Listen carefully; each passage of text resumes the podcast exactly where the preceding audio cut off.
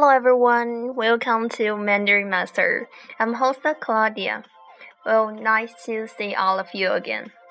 Well, before we get started, um, I want to explain why I changed the time to the night. So, because according to the statistic given by Lizhi FM, most of my audience listen to my podcast during night. So basically, that's the reason why I sketch um, my timetable. So if you have any suggestion um, or you like the former time, you can tell me and I may consider to change it. Okay, let's get started now. Well, today we're gonna learn a very authentic phrase, which is 凑合.凑合. Well, I guess most of you haven't heard this word because it's really authentic. It is merely used by foreigner, but is very useful in China. So, um, hope you can use it after you learn it. Um, 凑合，凑，c o 凑 is third tone，凑合，凑，凑就是把东西拼凑到一块儿的意思。凑 means get something together. 和 if we want to read this word separately, it is second tone. 和呃和. However, if we want to read it connected with 凑, we need pronounce softly.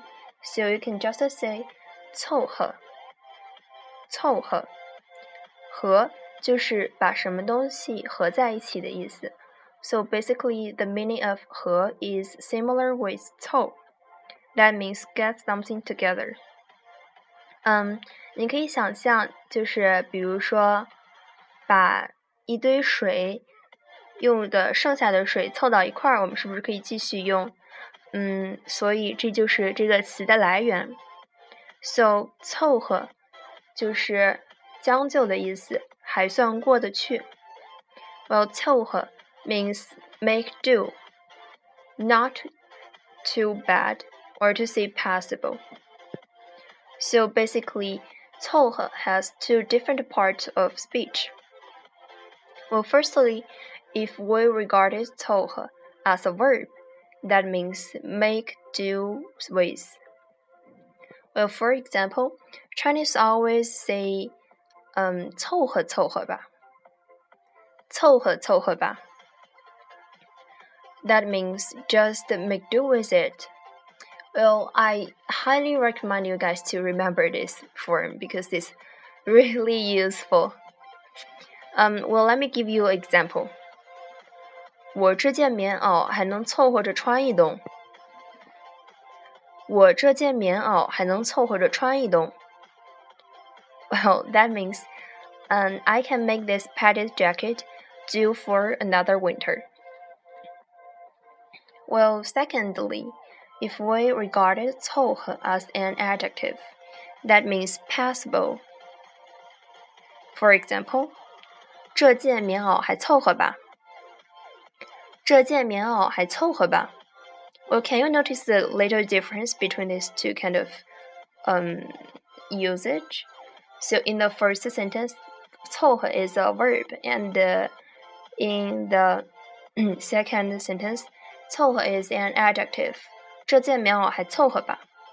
Well, that means this padded jacket is still passable. well, well, let's out check out a dialogue. 你今天怎么看上去这么不开心呢？啊，我们刚搬了办公室，现在我们得在又破又挤的房间里凑合着工作。你今天怎么看上去这么不开心呢？我们刚搬了办公室，现在我们得在又破又挤的房间里凑合着工作。Well, can you understand this dialogue? Let me give you the English version. A person says, Why you look so sad today? And the other person answered, We just moved to a new office and we have to make do with the humble and compact quarters. Well, how bad is that? So，凑合，在这里就是一个副词的意思。 因为我们在这里用了凑合着。So do you understand it? If you have any question or suggestion, just send me an email and like to see your feedback. See you next time.